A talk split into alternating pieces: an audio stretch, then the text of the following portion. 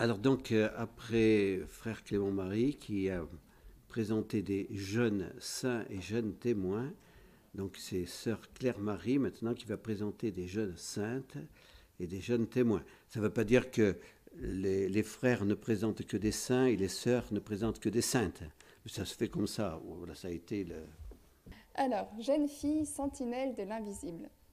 Saint Jean-Paul II, lors de son voyage à Lourdes, a lancé un appel en apparaissant à la grotte, Marie a confié son message à une jeune fille, comme pour souligner la mission particulière qui revient à la femme, être dans la société actuelle témoin des valeurs essentielles qui ne peuvent se percevoir qu'avec les yeux du cœur. À vous, les femmes, il revient d'être sentinelle de l'invisible. Les deux jeunes filles que je vais vous présenter ont eu une vie courte, mais toutes les deux rayonnaient de la joie de Dieu par leur vie. Il s'agit d'une Italienne, Chiara Luce, et d'une Française, Claire de Castelbajac. Je voudrais vous montrer comment elles ont témoigné de notre vocation au bonheur. Nous allons regarder certains aspects de leur vie, montrant comment, jeunes, elles se sont sanctifiées par leur vie de foi, l'éducation de leurs parents, leur charité. Nous allons commencer en suivant l'ordre chronologique. Claire de Castelbajac est née le 26 octobre 1953. Elle a vécu ses premières années à Rabat, au Maroc. Elle fut une enfant très joyeuse. Regardons l'importance de la Sainte Vierge dans sa vie et son combat pour la pureté. Sa maman lui transmet un grand amour de la Sainte Vierge. Claire lui dit un jour Je vous aime tant, tant, que je vous aime presque comme la Sainte Vierge et elle récitait tous les jours cette prière. Ô Marie Immaculée, je vous confie la pureté de mon cœur, soyez-en la gardienne pour toujours. Et on peut le répéter parce que cette prière est tellement importante. Ô Marie Immaculée, je vous confie la pureté de mon cœur, soyez-en la gardienne pour toujours. Elle mène ainsi le beau combat olympique de la pureté, car, sans qu'elle le recherche, elle attire des étudiants. Elle écrit à ses parents Je prie, je prie pour avoir le courage, je pourrais même dire quelquefois l'héroïsme de résister, de n'avoir aucun petit ami avant mes fiançailles. Passons à sa vie de foi, une foi qui fut très concrète et courageuse. Les deux petits exemples suivants vont vous le montrer. Le monde invisible n'est pas inconnu pour elle, elle vit pleinement la communion des saints. Toute sa vie, Claire a eu une grande confiance en son ange gardien. Elle n'hésite pas à lui confier des missions concrètes, comme dans une lettre à ses parents. Je me permets de vous envoyer deux gros sacs de courage par mon ange gardien. Elle est aussi fille de l'Église, et lors de mai 68, elle n'hésite pas à écrire à tous les évêques de France, en entraînant toute sa classe de troisième, pour leur demander de transmettre le message de Fatima. Le point suivant est très important. C'est une vertu à laquelle notre Père fondateur apportait une grande place dans l'éducation. Il s'agit de la franchise. En découle un défaut contre lequel il disait qu'il ne fallait jamais céder, le mensonge. Arrêtons-nous sur un moment décisif de la vie de Claire en ce domaine. Le seul mensonge que sa mère connaît d'elle a été un drame pour sa conscience et l'a marqué pour toute sa vie. C'était tout petit, elle ne s'était pas lavé les dents avant d'aller se coucher, et elle refusait de le reconnaître.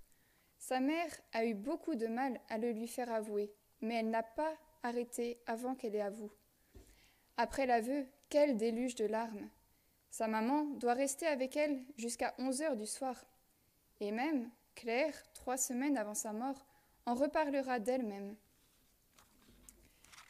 Abordons maintenant une belle caractéristique chez ces jeunes, le grand désir de se donner, la soif de faire de grandes choses, des actions héroïques. Bien des jeunes frétillent, par exemple, à l'idée d'aller porter au secours du plus pauvre à l'autre bout du monde. C'est tout à fait louable. Mais ce ne serait pas l'expression de la véritable charité si elle est en contradiction avec la manière de vivre avec les plus proches. Les parents ont une mission très importante pour les, aider, pour les aider à discerner que l'amour commence à la maison. Claire est étudiante et elle demande à ses parents de l'argent pour aider des pauvres. Sa maman refuse. Elle explique qu'à son âge, on donne de son temps et non de l'argent et non l'argent de ses parents.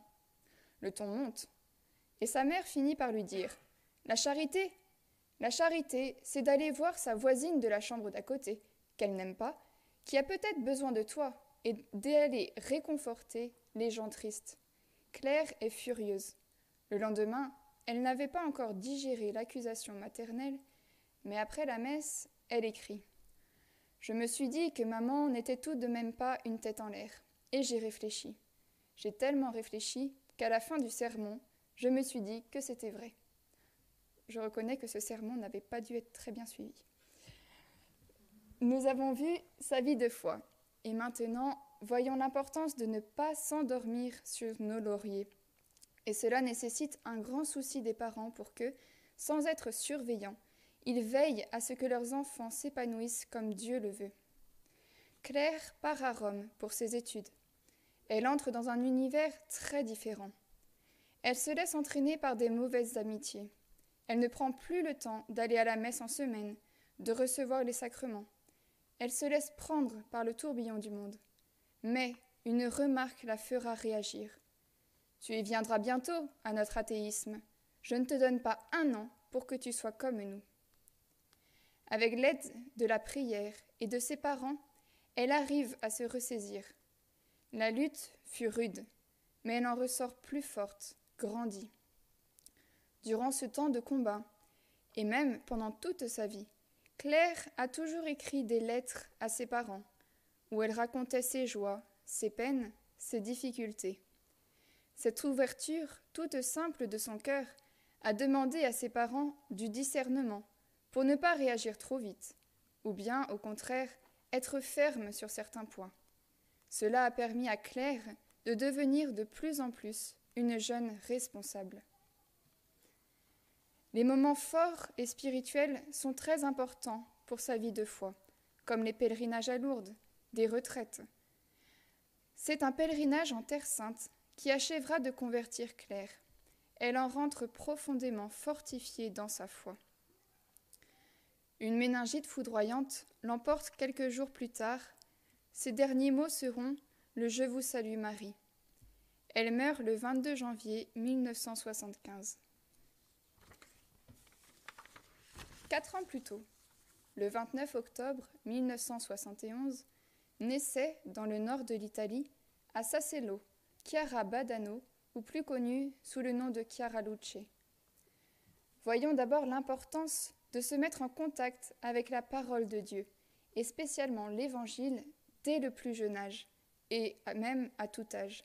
Cela peut nous aider à être vertueux au quotidien. Sa maman lui apprend le catéchisme, et très tôt lui raconte des histoires de la Bible. Un jour, sa maman lui demande un service. Habituellement, Chiara le fait tout de suite, pour faire plaisir à Jésus. Mais là, elle répond Je n'ai pas envie. Peu après, elle revient vite vers sa maman et lui dit Maman, maman, c'est comment cette histoire dans l'Évangile? Ce père qui avait dit à ses enfants d'aller dans sa vigne, puis l'un avait dit oui et n'y était pas allé, puis l'autre avait dit non et il y était allé.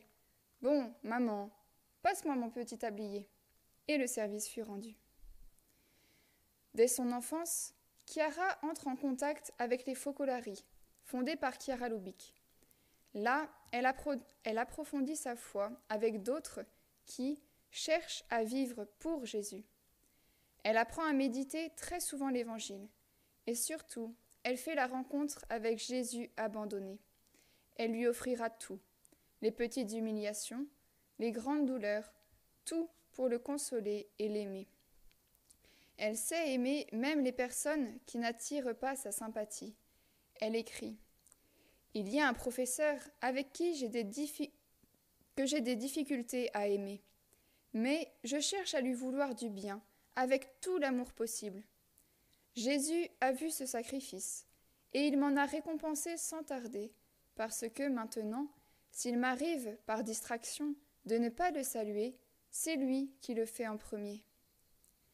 De plus, elle a l'habitude de souligner ce qu'elle découvre de positif en chacun, et ne supporte pas qu'on s'attarde à relever les défauts d'autrui. Un jour, elle entend sa maman et sa tante faire certains jugements. Elle n'hésite pas à leur dire Mêlez-vous de vos affaires. Chiara montre aussi que le meilleur carburant pour grandir en sainteté, c'est de se stimuler à tout faire et à tout accepter par amour de Jésus. Elle est sûre que rien n'arrive sans la permission de Dieu. Nous allons le voir lors de sa maladie. En 1988, une, une douleur à l'épaule commence. Puis, des examens révèlent un ostéosarcome déjà bien avancé. Chiara va se battre autant que possible contre cette très douloureuse maladie. Elle disait après sa première opération Si tu le veux, Jésus, je le veux moi aussi. Et Mère Madeleine nous répète souvent cette phrase Si tu le veux, Jésus, je le veux moi aussi. Les personnes qui viennent la visiter à l'hôpital sont frappées par la force et la paix qui se dégagent de sa personne. Un cardinal visitant les malades lui demande Tu as dans les yeux quelque chose de très beau. Cela vient d'où? Et elle répondit simplement Je cherche à aimer Jésus.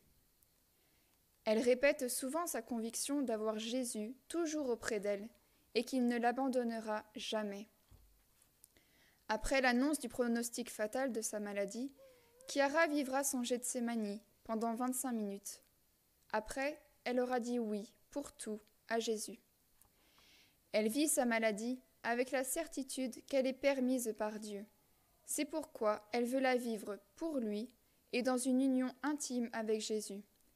Elle entre donc dans l'arène du combat avec confiance, s'appuyant sur la force que le Saint-Esprit répand en elle. Lorsqu'on s'entraîne à tout faire par amour pour Jésus, cela nous ouvre le cœur, et aussi à tous ceux qui nous entourent. On n'est jamais à court d'idées pour aider son prochain. Chiara n'était vraiment pas repliée sur elle-même. Bien qualité, elle ne reste pas inactive. Elle reçoit tous ceux qui se présentent, refusant de les faire attendre, car il y a Jésus derrière la porte. Et bien que presque totalement paralysée, elle rend tous les petits services possibles à sa maman, comme laver des légumes. Elle confectionne aussi des petits objets en poterie qui seront vendus pour des œuvres de charité. La douleur est vive, mais elle ne se plaint jamais.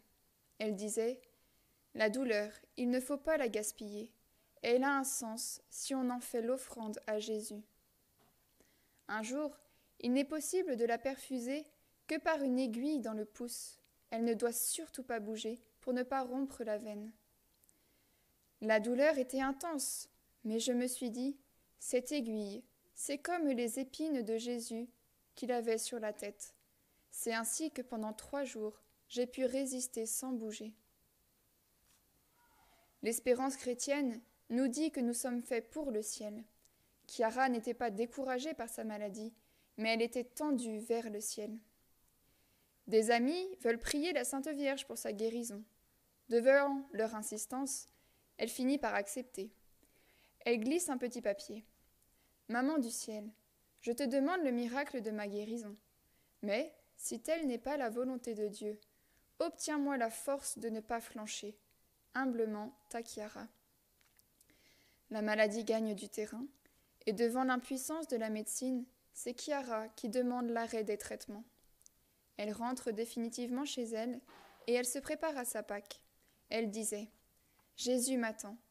Quand va-t-il venir me chercher? Voilà, moi, je suis prête. À sa maman qui lui demande Comment ferai-je quand tu ne seras plus là? Elle répond Ne te fais pas de soucis. Quand je ne serai plus là, suis Dieu, et tu trouveras la force pour avancer. Chiara meurt le 6 octobre 1990, à 19 ans, en disant à sa maman Sois heureuse, car moi, je le suis. Retenons de ces deux belles âmes l'importance que les jeunes aient un attachement très fort à la Sainte Vierge pour le combat de la pureté, qu'ils s'attachent aussi à lire et à vivre l'Évangile pour une vie vertueuse. qu'ils rejettent énergiquement le mensonge, et surtout que leur vie soit animée par le véritable amour pour Jésus et le prochain, certain que tout, même les épreuves, contribuent au bien de ceux qui aiment Dieu.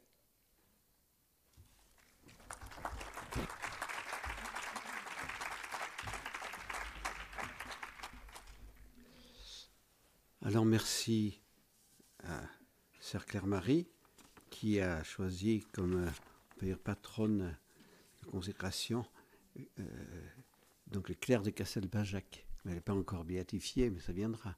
Ça viendra. Voilà, donc euh, ce que nous avons entendu cet après-midi est, assez dense. Vous pourrez reprendre avec le replay hein, pour pour justement le, réapprofondir. Et cela nous montre euh, que justement dans cette euh, grande euh, fleuve vivant, hein, comme nous l'ont dit ce matin Benoît et Marie-Cécile, la tradition qui est ce fleuve vivant, et eh bien que ce fleuve vivant aujourd'hui nous donne des saints, des saints parmi les époux, des saints parmi les enfants, et, cela nous montre que malgré la difficulté, malgré les combats, eh bien, l'Esprit Saint est à l'œuvre. En 1948, donc ici, hein, Mère Marie-Augusta a, eu cette intuition euh, puisée dans sa prière, dans son union au cœur de Jésus, et qu'il faudrait mener le combat olympique de la pureté. Et en même temps, le Père euh, souligner toujours eh bien, que de même que dans les premiers siècles de l'Église, Dieu avait donné la grâce à des chrétiens d'être des martyrs, des témoins de la foi, de ne pas reculer devant, devant cet empire romain qui, qui, qui, ne voulait, voilà, qui avait peur des chrétiens. Et donc, avec ces, ces terribles persécutions, eh bien, nous avons eu des, des glorieux martyrs. Eh bien, le Père avait cette conviction que dans ce temps où nous vivons, nous aurons aussi ces glorieux martyrs du combat olympique de la pureté. Voilà, et ça c'est très très beau hein, d'avoir entendu ces, témoignages de, ces jeunes garçons, filles, qui dans euh, le contexte que nous vivons, eh bien, ont réussi à ne pas se laisser entraîner par, euh, voilà, par, par, toutes, euh, par les médias, par toutes ces sollicitations euh, pour les entraîner vers le mal. Donc tout ça, ça doit nous donner confiance. Et je pense aussi que pour vous les parents, eh bien, vous, à travers les témoignages de, de, ces jeunes aussi, vous voyez l'importance de cette éducation. Et Olivier et Laurence, vous nous avez donné justement des témoins hein, pour, pour donner cette éducation dans la patience, dans la persévérance, dans la confiance. Donc tout cela nous aide à ne pas nous décourager face aux défis que nous devons mener aujourd'hui. Je, souligne simplement une chose. Euh, bon, vous savez que nous avons les honneurs des, euh, des, médias. Euh, avant c'était régionaux, maintenant ça devient nationaux. Et je vois par exemple Libération, par exemple euh, Charlie Hebdo et le Canard enchaîné, euh, ils sont allés chercher dans, nos enseignements euh, ce qui les, touche le plus, qui, les blesse le plus. Et c'est quoi? Le combat olympique de la pureté. Ils ne peuvent pas supporter ça. Donc, vous voyez, c'est très important pour montrer que Notre-Dame des Neiges voilà, donne beaucoup de grâce.